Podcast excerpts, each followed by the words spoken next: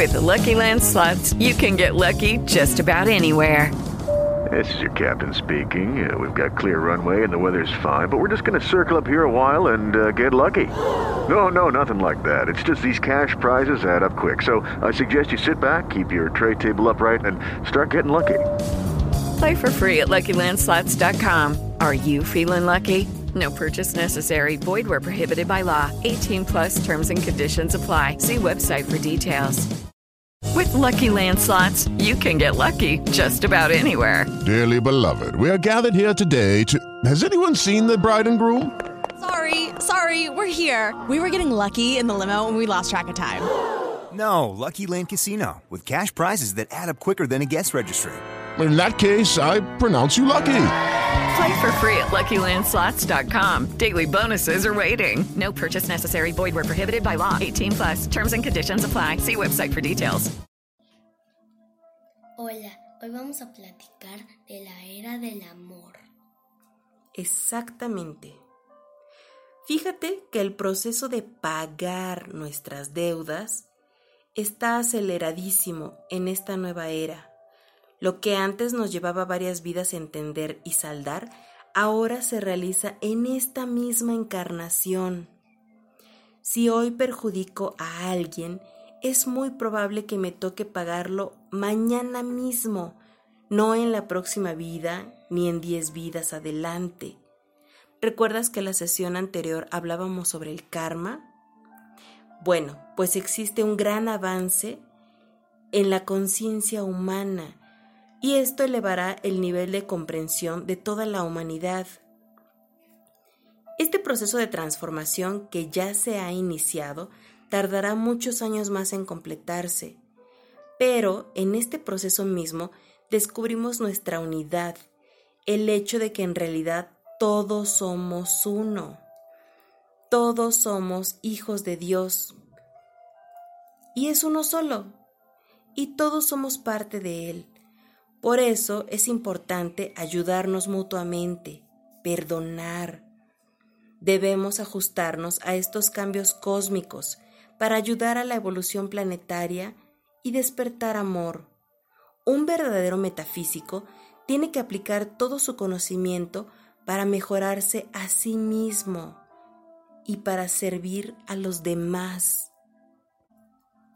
Pero, ¿de dónde surgió el karma?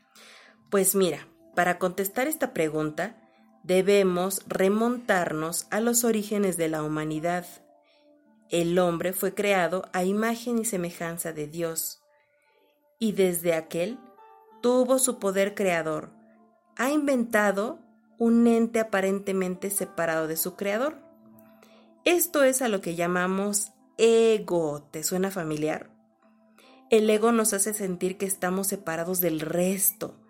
Tenemos un nombre propio, un cuerpo, una estructura social y familiar eh, propia y demás.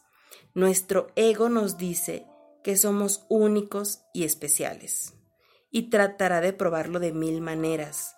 En cambio, nuestro espíritu nos indica que todos somos uno solo, que no existe tal separación.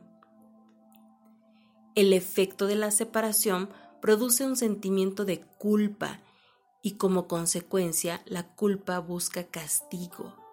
Cada vez que nos sentimos culpables de algo que hemos hecho, nuestra propia mente se encarga de crear el castigo correspondiente.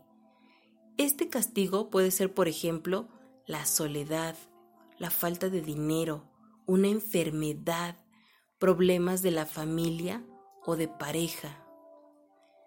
Y además, te digo algo, la culpa no termina en nosotros.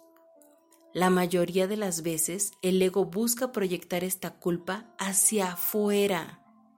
Y es así como encontramos a los culpables de nuestra infelicidad.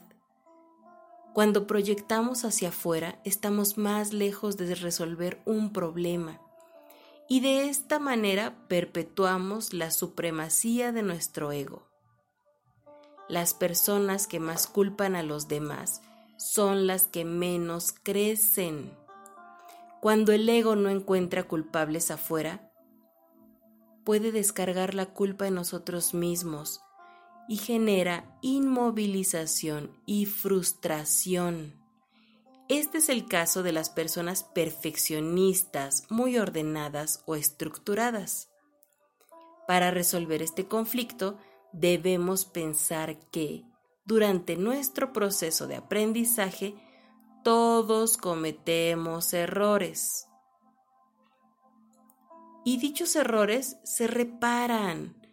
No hay por qué, no hay por qué condenarse. El perdón no debe practicarse solamente con los demás. Primero hay que perdonarnos nosotros mismos.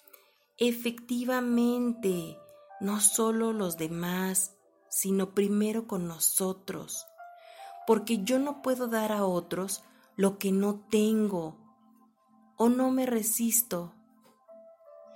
No te resistas, perdónate. Esa siempre es nuestra primera elección y lección.